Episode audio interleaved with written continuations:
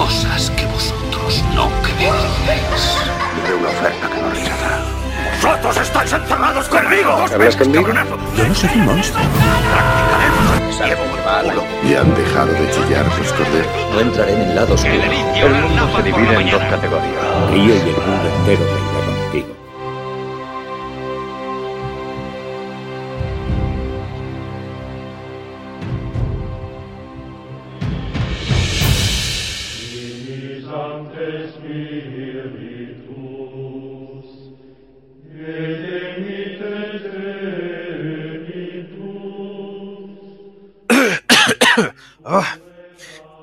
¡Qué ambiente más cargado! No se ve nada. Eh, hermano Francisco Javier, ¿te importaría encender esa lámpara? Ahora mismo, hermano Francisco Javier. Huele a cerrado, ¿eh? Parece que esta sala lleva años sellada. Muchos años. Ah, hombre, nos ha costado lo suyo encontrar este laberinto de pasillos. Pero al fin estamos aquí. ¿Es- ¿Estás seguro que es aquí? ¿En esa audioteca? Sin duda. Es aquí donde tiene que estar. Mi información es fiable. Podcast perdido del nombre de la rosa está en una de estas estanterías. Pero hay cientos de ellas. Aquí podemos estar años antes de encontrarlo. ¿Y estás seguro de que existe? Sí, sigamos por este pasillo. Pero ten cuidado con esta compuerta. Parece que el lugar está lleno de trampas.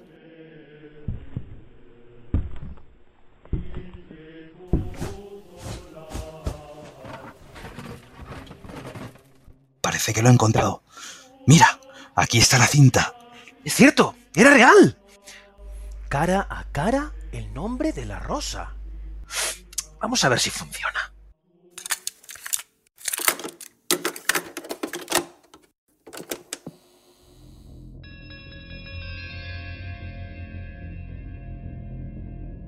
Bienvenidos a todos a esta nueva entrega del podcast de cine actual. Volvemos a estar en un cara a cara, o como antes llamábamos un Wine Sessions. Hemos decidido cambiarle el nombre a este formato para que sea algo mucho más visual y también hemos dejado un poco de lado las numeraciones porque teníamos muchas ganas de hablar de una película que es una de nuestras favoritas aquí en esta casa de cine actual. Como habéis visto en el título del podcast, El nombre de la rosa. Y la verdad es que no podía estar mejor acompañado. Estoy acompañado aquí de mi compañero y amigo Francisco Javier Muñoz, conocido como Javi. ¿Qué tal estás? Pues muy bien, Francisco Javier Santiago. Aquí andamos, con, enfrascados en lo que yo creo que para mí es una de, de mis películas favoritas y además basada en uno de mis, de mis libros favoritos. O sea que es un poco la, la cuadratura del círculo, ¿no? Y me, me encanta, me encanta el nombre de la rosa y me encanta hablar del nombre de la rosa porque, eh, no sé, a- aborda temas tan variados y tan, tan interesantes de, de debatir que yo creo que va a ser complicado comprimirlo todo en un, en un podcast, pero bueno, vamos Va a, a ser- va a vamos a intentarlo. Sí, sí. Y para ello vamos a hidratar un poquito nuestra garganta con esta botellita de vino que tengo Venga. aquí. Ay, vamos a ponerte a tiempo. No te cortes, llénala bien. Otro poquito.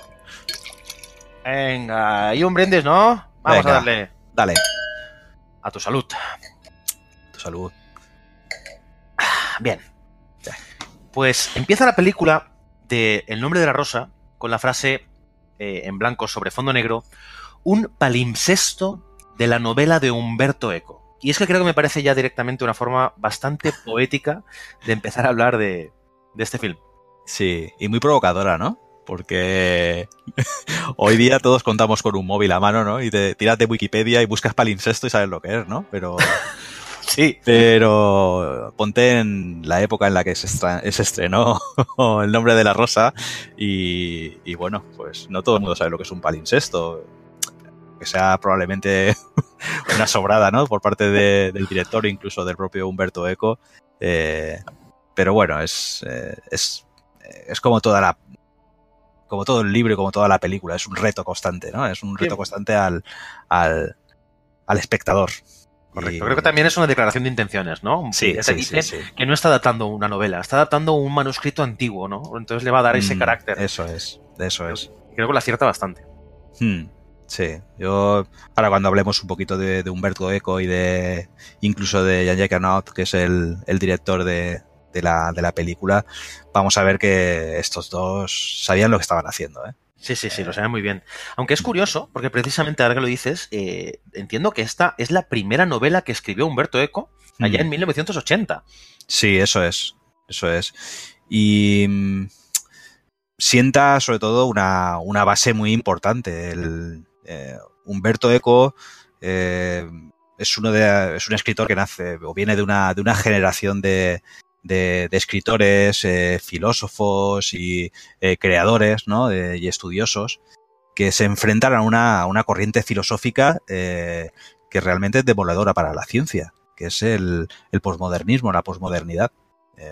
Y Humberto Eco ve, ve amenazado lo que sus, sus bases, sus, sus creencias más firmes frente a este tipo de, de filosofía que pone, pone en jaque a- al método científico. Está poniendo esta, esta nueva filosofía eh, que, que tendrá gran difusión durante los años 60, 70, 80, eh, incluso en la actualidad todavía eh, sigue en boga eh, la posmodernidad.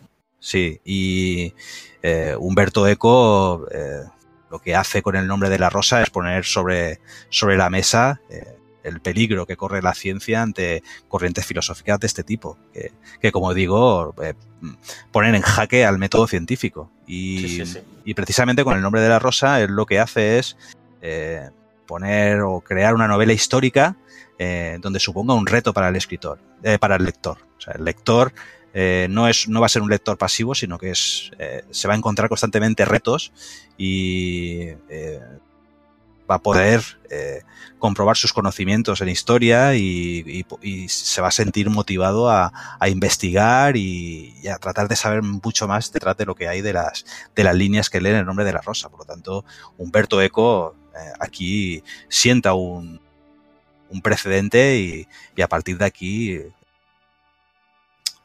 digamos que viene un poco a, a motivar a otros escritores eh, que a la hora de hacer novela histórica lo que hagan es una novela eh, bien fundamentada, peso, ¿no? bien estudiada, bien contrastada, eh, Exacto. con una epistemología detrás. Que no se basen en escribir sobre una época en la que tienen un poco romantizada y, y bueno, es. escriban un poco lo que les apetezca, ¿no? Sino que, Eso hombre, es. De hecho, había un detalle que leí que, eh, por ejemplo, la, la- la novela y la película transcurren en noviembre o diciembre de 1327, ¿no? Ujú. Además pone el mes y Sí. pone el año. Eso porque es. El tío estuvo investigando mucho porque sabía que a finales de ese año o el inicios del, del año siguiente, históricamente, hubo personajes que cambiaron mucho, que Eso hubieran es. cambiado mucho el- el contexto de lo que pasaba en la historia. Y por otro lado, quien haya visto la película sabe que hay una escena en la que tiene que haber un cerdo que es degollado. Y, y entonces él se dio cuenta que los cerdos se degollan solo en meses fríos. Entonces no le cuadraba mucho y tuvo que hacer eh, para que cuadrara en un mes frío, en una abadía que estaba a tal altitud, se mataría un cerdo antes porque el frío llegaba antes. Bueno, es decir, hizo una serie de carambolas solo para justificar que nadie pudiera decir, ¡ah! ese cerdo no podía haber sido sacrificado porque Eso la es. matanza del cerdo transcurre en diciembre y no en octubre, ¿no? Magnífico. Eh, creo- Eso, eso ejemplifica totalmente eh, qué es el nombre de la rosa y qué es lo que motiva a escribir el nombre de la rosa. Y es, eh, es un constante reto, ¿no? Al, al lector. Píllame, ¿no? Si eres capaz, Sí, píllame. sí. Exacto. Y mm, estudia y lee y, no sé, pone a prueba científicamente esto que estoy escribiendo y trata de, de rebatirlo. Y a la vez que intentas eh, refutar todo, eh, estás tú alimentándote de, de- de- de toda esta información y toda esta sabiduría, en realidad. Sí, sí, sí. Haces, haces para ti, en realidad, como lector. Estás ganando. Es un win-win que se llama, ¿no? Sí, sí. Yo, eso me, no sé, como lector me es tan complicado últimamente de encontrar algo así, ya no solo en, en novela, ¿eh? en, en cine. eh, nos Sí. hemos nos hemos vuelto tan cómodos, ¿no? Nos, nos, nos conformamos con ver una historia de, de Robin Hood donde eh, Robin Hood va vestido de cuero y con chaqueta negra que parece haber salido de una película de Matrix. O, o ves o El Reino de los Cielos, por ejemplo, donde ves anacronismos por todos los lados, donde ves que hay sí, como sí, sí. cierto eh, desprecio, ¿no? Hacia, Esta hacia dejadez, la- ¿no? Sí, sí, entonces exigen poco al, al espectador Claro. o, o dan al espectador aquello que ellos, que ellos quieren, que ellos quieren ver. Entonces, Tienden, tienden a ser condescendientes con el, con el público que somos nosotros y muchas veces es incluso insultante, ¿no? sí, eso es. Y el nombre de la rosa eh, sienta un precedente en todo esto y, y dice, bueno, hasta aquí, ¿no? Hasta aquí este tipo de cosas. Te estoy hablando de los años 80, estamos hablando de los años 80. Sí, pe- Pero, Mm, pero cuidado, ¿eh? es, es muy interesante esto que dices porque yo la vi, bueno, la hemos vuelto a ver la película hace Sí. poco. Y lo bueno que tiene es que me ha parecido que no ha envejecido nada, nada mal. Y yo creo que es precisamente por todo lo que tú estás diciendo ahora mismo. Hmm. Sí, yo creo que el que siga siendo un, un reto eh, para el espectador o para el lector, si lees la novela, el- eso mantiene viva la, la película y aparte que técnicamente, bueno, técnicamente, eh, ambientalmente la película eh, yo creo que es insuperable. Bueno, Sí, sí, sí. Tiene una ambientación que ya han conseguido unos actores, ya han conseguido unos, eh, unos monjes que, que te los crees, que porque te, los- te los Ahí- tienes que creer. Ahí es todo Eh, mérito de, de este señor francés, que ahora hablaremos un poquito de él, Sí, sí, sí. que, que dirige Y yo- la película. Y creo que precisamente no es casual, ¿no? Que, que se elija a Not como, como el director de la película. Porque Correcto.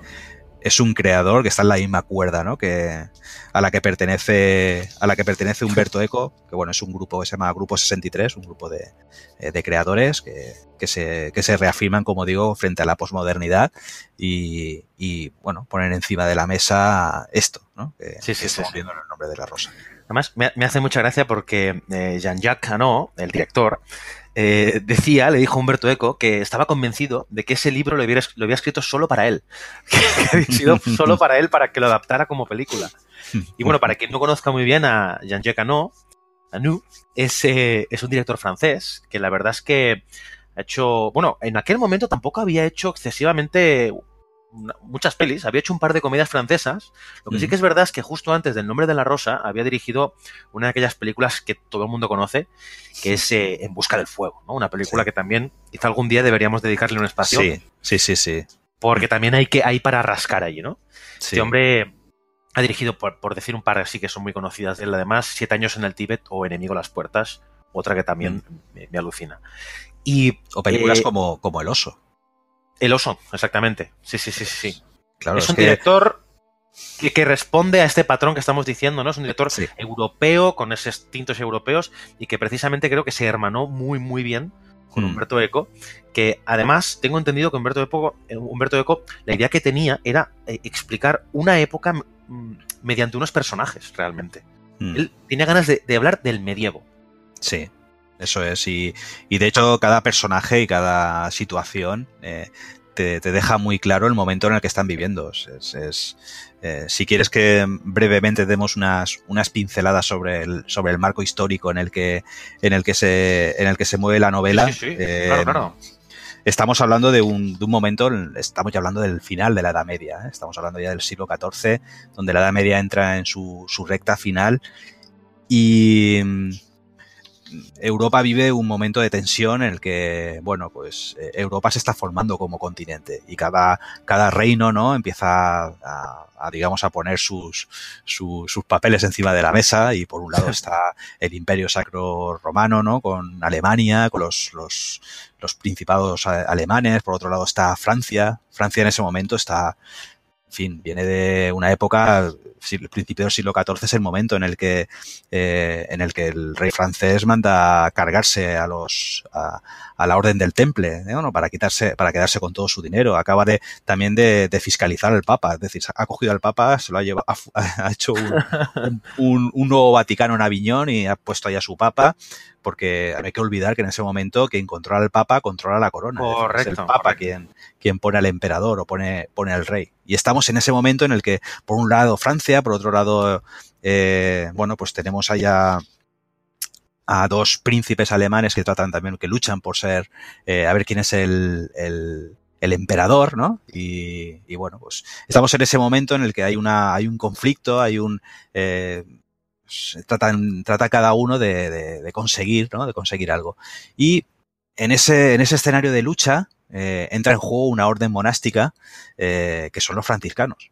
Los franciscanos sí. en ese momento, durante las, digamos que décadas, las décadas anteriores a los acontecimientos de, del, nombre de, del nombre de la rosa, eh, han sido juzgados y han sido duramente castigados por el, por el Papa, porque los franciscanos están, eh, por un lado, están haciendo dos cosas muy peligrosas.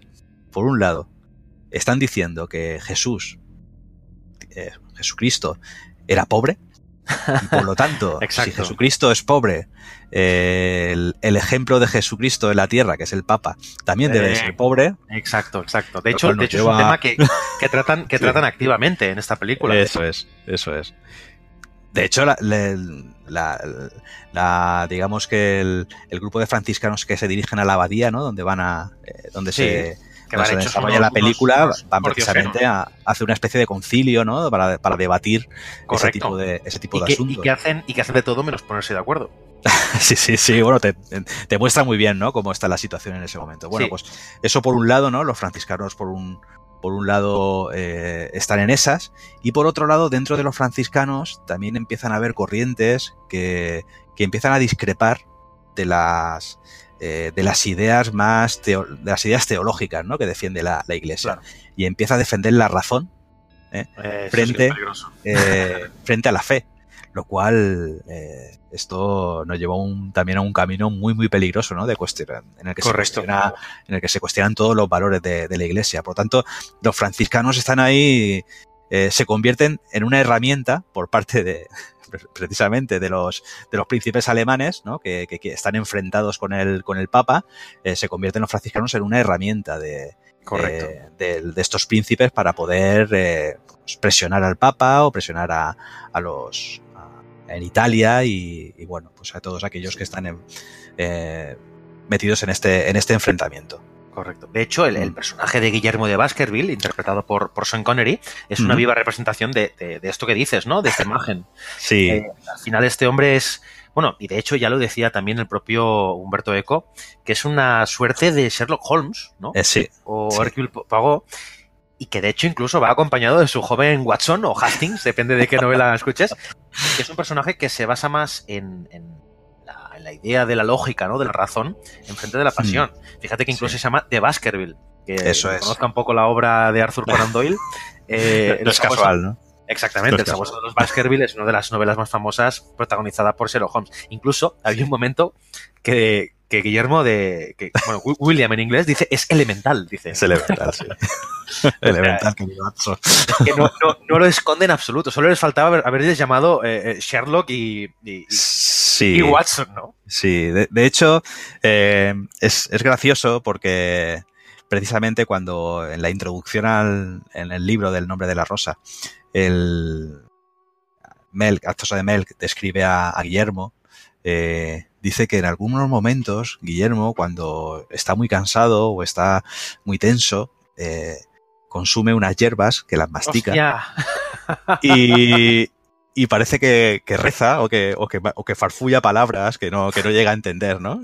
Hostia, no me digas. Sí, sí, sí, sí. Si todos recordamos un poquito a, a Sherlock Holmes, ¿no? Claro. Y su adicción al, al, al opio, ¿no? Eso es, eso es. Pues bueno, Muy y bueno, no sabía, hecho- no sabía eso. Bueno, pues la, De la- hecho, es- sí. es obvia, la le- referencia. Le, le pregunta, ¿no? Le pregunta, ¿y esas hierbas, maestro, que... Bueno, tú eres demasiado joven todavía. para- Pues sí, está, está clarísimo que lo que Sí. quería hacer era eso, ¿no? De hecho, también la idea principal me, me hacía gracia, porque decía Humberto Eco, que estamos hablando mucho de él, ¿no? Pero creo, creo que es muy Mm. importante para la película. Decía que lo que quería hacer era envenenar a un monje, ¿no? A partir de ahí quería hacer una película. Gracioso, ¿no? Sí, sí. Sí, pre- precisamente esa, eh, ese punto de partida, lo digo para comentarlo y para que lo sepan nuestros oyentes si no, si no lo conocen, porque además es un librito, no el nombre de la rosa, sino lo que vamos a comentar, que, que nada, se lee en un, en un santiamén. Eh, precisamente el, cuando escribe el nombre de la rosa, que es un boom editorial brutal, Humberto Eco, eh, pero también plantea tal serie de preguntas, de dudas y de cuestiones eh, que la cantidad de cartas que le escriben a, a la editorial motiva que, que Humberto Eco escriba un ensayo que se llama Apostillas al nombre de la rosa, donde, cuidado, no explica la novela, es decir, no, mm, no te explica una- la esa serie de cuestiones medio filosóficas que plantea la, la novela. Eso dice eh, Humberto Eco que, que es el desafío que lanza el escritor y que sería un mal, un mal autor si lo, si lo desvelase, Exacto, sino que exacto. deja, deja que él sea el propio eh, lector el que, el que saque su interpretación y que puede ser tan buena como la que él ha sugerido, sino que, bueno, trata de dar un marco, ¿no?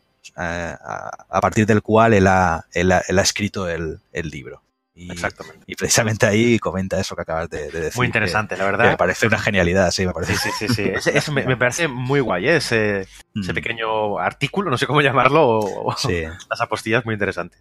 Pues Mm. volviendo, volviendo un poquito a la película, eh, hay, hay cosas que a mí me flipan porque eh, ya no es solo que la obra de la que parta es magistral, yo no la he leído, no como tú, Mm, sino que creo que eh, Canu realmente es un prodigioso. Y hay momentos en los que tú ves la película, son cosas que, que también hablan de gramática de cine, y me parece que es que este hombre hace, hace más grande aún el nombre de la rosa por los pequeños detalles que se pueden ir entreviendo, ¿no? Porque solo empezar la peli, yo tengo una imagen muy viva, de que hay un plano donde se ve claramente dónde está esa abadía, dónde está ese, ese convento, ¿no?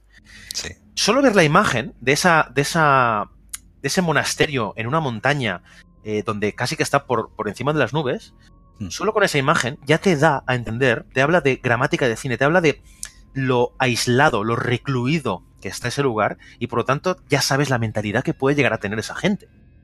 Eso Mm. es profundamente importante porque te habla realmente de- del corazón de, de esta película, ¿no? Que es gente, eh, vamos a decir que si tuviéramos que hablar de un solo tema de esta película sería casi razón versus tradición. sí. Y te hace ver muy claro que la gente que vive en aquella, en aquella montaña, aquel monasterio, Mm. eh, son de tradición. Sí, y a- la vez eh, son como islas, ¿no? Perdidas en, en la inmensidad de, de lo que era la Edad Media en Europa, ¿no? Porque luego sabemos que esa abadía atesora, ¿no? Tiene un, tiene un tesoro, que es una, que es una biblioteca, eh, que bueno... Brutal. eh, sí. eh, se, se le cae la baba, ¿eh? A, a Guillermo de Baskerville cuando, cuando la ve. Bueno, yo, yo, yo fantaseo, ¿eh? Como de vez en cuando por encontrar algo así. Es brutal, ¿eh? Brutal. Sí, sí, sí. Y es una isla de, de conocimiento, ¿no? En lo que es la, la, la- la llanura de la, de la, de la fe, ¿no? Eh, que, que se ha convertido, que se ha convertido Europa. Y al final es- son todo como metáforas, ¿no? Es, la Fíjate, metáfora de. Exactamente, la metáfora, ¿no? De que eh, al final es la iglesia quien controla esa sabiduría, quien la, quien la, eh, quien la guarda, ¿no? Eh, Sí. No quiere deshacerse tampoco de ella, ¿no? La guarda, la, la dosifica Sí. y sobre todo le, le resulta muy peligroso. De hecho, hay muchas frases y reflexiones al respecto Mm. que, que son brutales y yo creo que casi me recuerda un poquito a la escena esta donde están hablando eh, Guillermo de Baskerville y, y Jorge, o Jorge, no sé cómo le llamaban en español, que yo lo vi en inglés, le llamaban Georgie. Georgie de Sí, Burgos. En realidad es Jorge, es, es Jorge. Jorge. de Burgos, porque es un, es un monje, es un monje de Silos, de, de origen español, que, que conociendo de, de la existencia de la abadía y de su biblioteca, eh, consigue en Silos precisamente este ejemplar ¿no? de, Claro. de, la, de la comedia de, de Aristóteles, ¿no? de la poética. segunda el segundo poética, libro de poética. El segundo libro de poética. Es decir, es- Correcto. la poética de, de Aristóteles es un, es un libro que se escribe en torno al 335 a.C. y está compuesto por dos, por dos libros. La- por un lado está la tragedia, que sí que se conserva, ¿eh? es un libro que se conserva, y la, la comedia, que, que es el libro que no, que no se conserva. Se- sabemos que existió, pero no, no se conserva. Pero fíjate que eso está muy relacionado precisamente con el título de la película, ¿no? Dice Mm, el nombre de la rosa, que, que decía Humberto Eco que todo lo que queda de algo que es conocido es el nombre, ¿no? Todo lo que queda de la, de famosa abadía es el nombre, todo lo que queda de grandes naciones o, o personas es el nombre. sí. Y precisamente, ¿no? Deja también entrever como que existió la segunda poética, porque al Mm. final queda el nombre de algo que nunca ha existido como Mm. de algo extinto al, al mismo tiempo. Entonces te deja ver ahí que podía ser, ¿no? Que, que fuera, fuera leyenda o no, también, también juega con eso un poco, ¿no? Sí, sí, la. Además es como una es como una.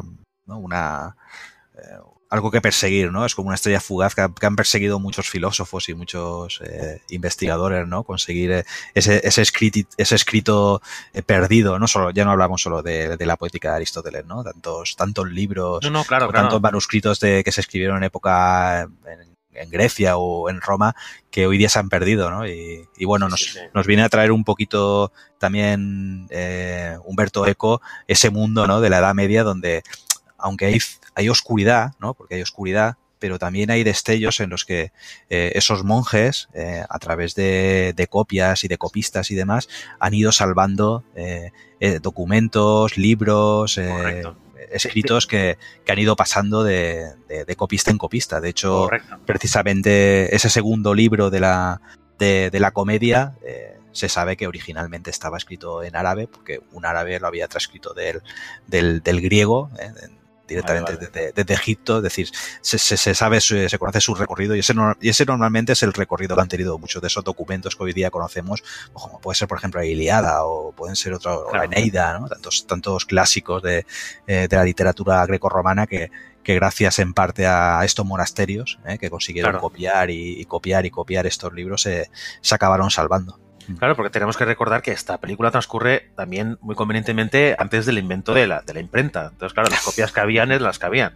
Y de Claro. hecho hay una cosa que también está muy ligada con lo que tú dices, ¿no? Que hay un momento que están conse- eh, conversando Guillermo y Atso y, bueno, preguntan acerca de los libros, ¿no? Y, y- y dice, ¿cómo es que esconden aquí estos libros, no? ¿Cómo es que, cómo es que los tienen prohibidos, no? Y, y habla precisamente de que precisamente esos conocimientos que son distintos de las ideas que ya tienen ellos, eh, Sí. eh, como, vamos, eso es sagrado, ¿no? Mm. Pero les, pueden llevar a, a dudar de la infa- infalibilidad de la palabra de Dios. Sí. Claro, eso, eso es el enemigo número uno de la fe y de, y de toda la, institución de la iglesia. Y eso, eso no Sí. se puede permitir, ¿no? De hecho, es, es, eh, queda ejemplificado ¿no? en el valor de la risa, ¿no? que es el, que es digamos el, el elemento ¿no? que lleva un poco a, eh, a, Sí, sí, a poner, bueno, en, eh, duda, a poner que- en Es que Jorge ahí dice una frase brutal, ¿no? Que dice, la, la risa acaba con el miedo. Sin miedo Sí. no hay fe. Porque Sí. sin miedo al diablo no se necesita a Dios. Aquí esto me la es. apunté Sí, porque es tremenda. es de hecho, fantástico. De hecho, ahora podríamos poner un pequeño clip de esta gran película que también te encanta, ¿no? Del séptimo sello. Estaba pensándolo, estaba, te lo iba a comentar, ¿no? De- Pues eh, venga. muy interesante ver, oír ese clip y ahora hablamos un, nada, unos Vamos. segundos de él. Vamos a darle al play. ¿Qué significa eso? Es la danza de la muerte. ¿Esa es la muerte? Y bailando se lleva a todos, a todos. ¿Para qué pintas esas tontadas? Me parece que conviene advertir al pueblo que tiene que morir. No vas a hacerles muy felices. ¿Y por qué demonios hay que tratar siempre de alegrar a la gente? También conviene asustarla de vez en cuando. Cerrarán los ojos y no verán tus pinturas. Descuida que las mirarán. Una calavera resulta mucho más interesante que una doncella desnuda. Si tú les metes miedo, Reflexionan. y si reflexionan, Les entra mucho más miedo. y se arrojan en brazos de los curas. Eso no es cuenta mía. Tú te limitas a pintar tu danza. Este es mi mural y que cada uno saque su consecuencia. Fíjate, ¿no? La importancia que tiene esta frase, estas frases que dicen, este, este diálogo, en los que al final a la iglesia lo que no le, no le importa la razón, ni la lógica, ni los hechos, ni la verdad. Lo único que le importa es, es eh, la supervivencia, el preservar su su estatus, ¿no? Y afianzar ese poder que tan, tan, tan grande es en esa, en esa edad. Sí, y valerse de cualquier herramienta para, para tener controlada a la, sociedad y en este caso el, el miedo, ¿no? El miedo a la muerte eh, eh, es, es fundamental, como hemos oído en, la, en este famoso eh, diálogo entre, entre el escudero y, el, y el pintor que está dentro de la iglesia decorando la, el interior de la iglesia, ¿no? Y cómo, cómo es la, eh, ese, ese miedo a la, a la muerte la, la herramienta, ¿no? Sí. y, sí, y sí. cuestiona, ¿no? El escudero le cuestiona y le dice que, que, bueno, pero tú lo sabes. Pero bueno, a mí me da igual, yo soy simplemente el pintor y yo a mí me han mandado que haga esto y esto es, y esto es así y a, la, y a la iglesia le sirve, ¿no?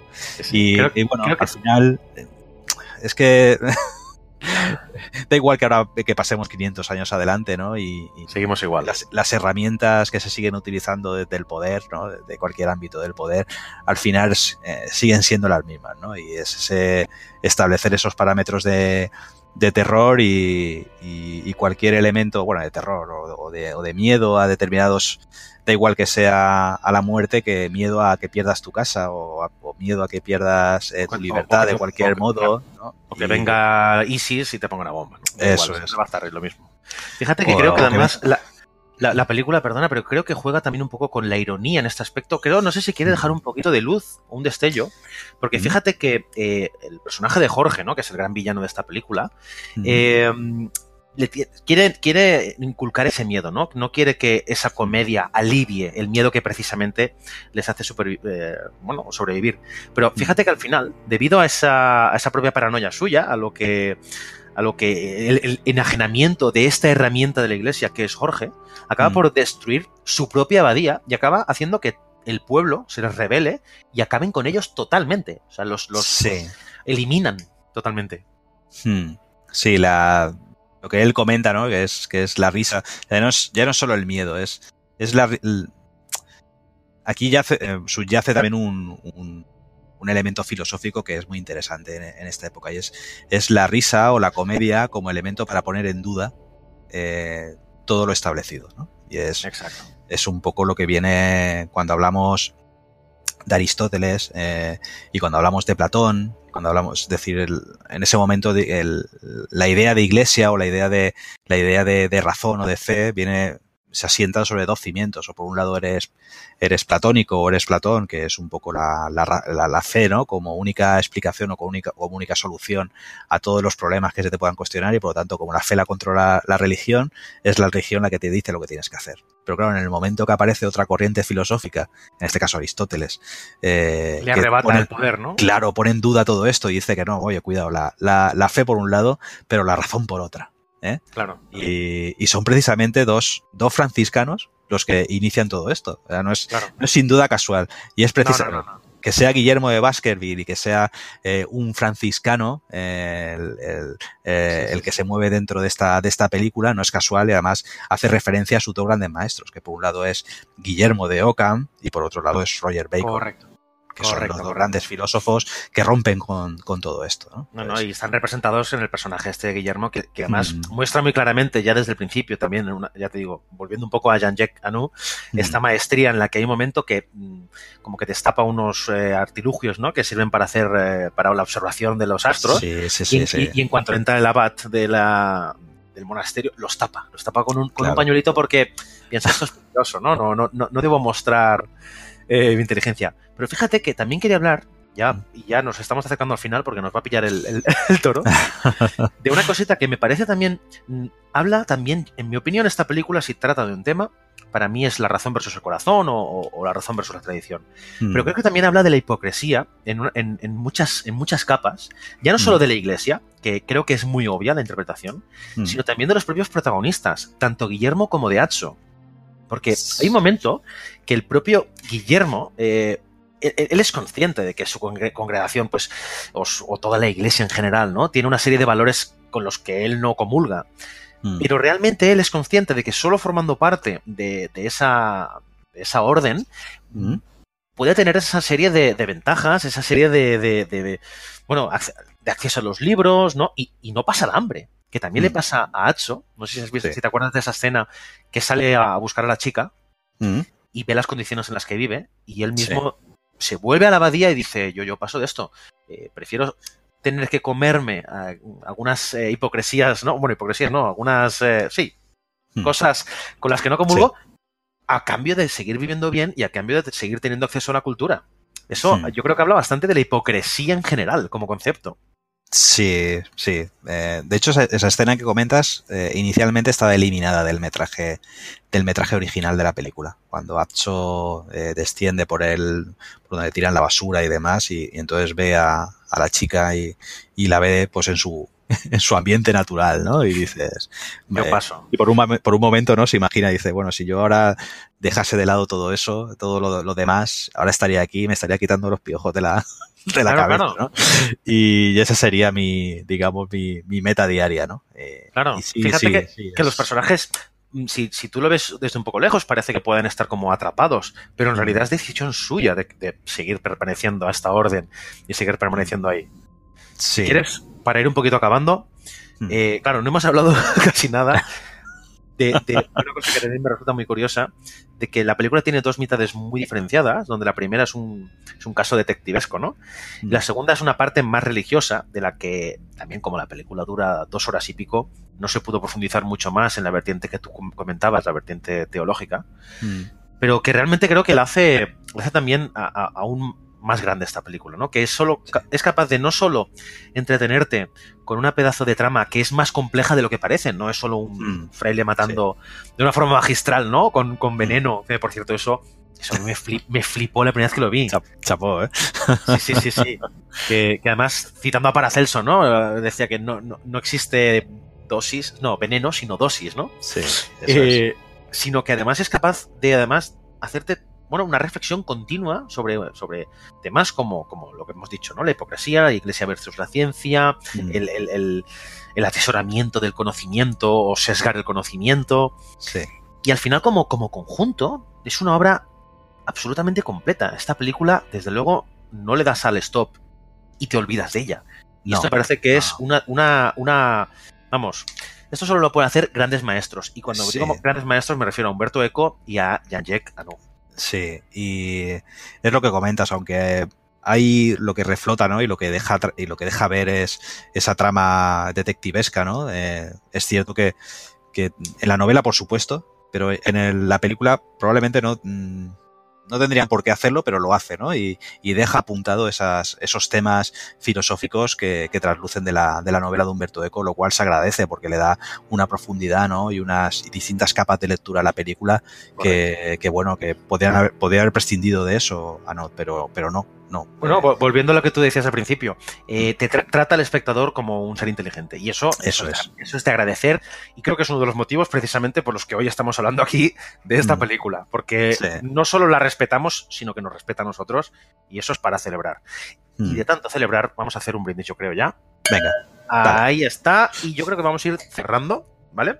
creo que solo hay una forma de cerrar y es eh, remover- en- leyendo o, o recordando eh, la frase con la que termina el, libro del nombre de la rosa y que, que, bueno, a mí siempre me ha resultado súper evocadora. ¿no? Imaginar a, a ya a, a Chodemel anciano sobre el escritorio escribiendo y, y leyendo con, con sus últimos con su último hálito de, de, vida eh, el stat rosa pristina nomine nómina nuda tenemos. Pues no hay nada más que decir hasta aquí. Podcast de cine actual.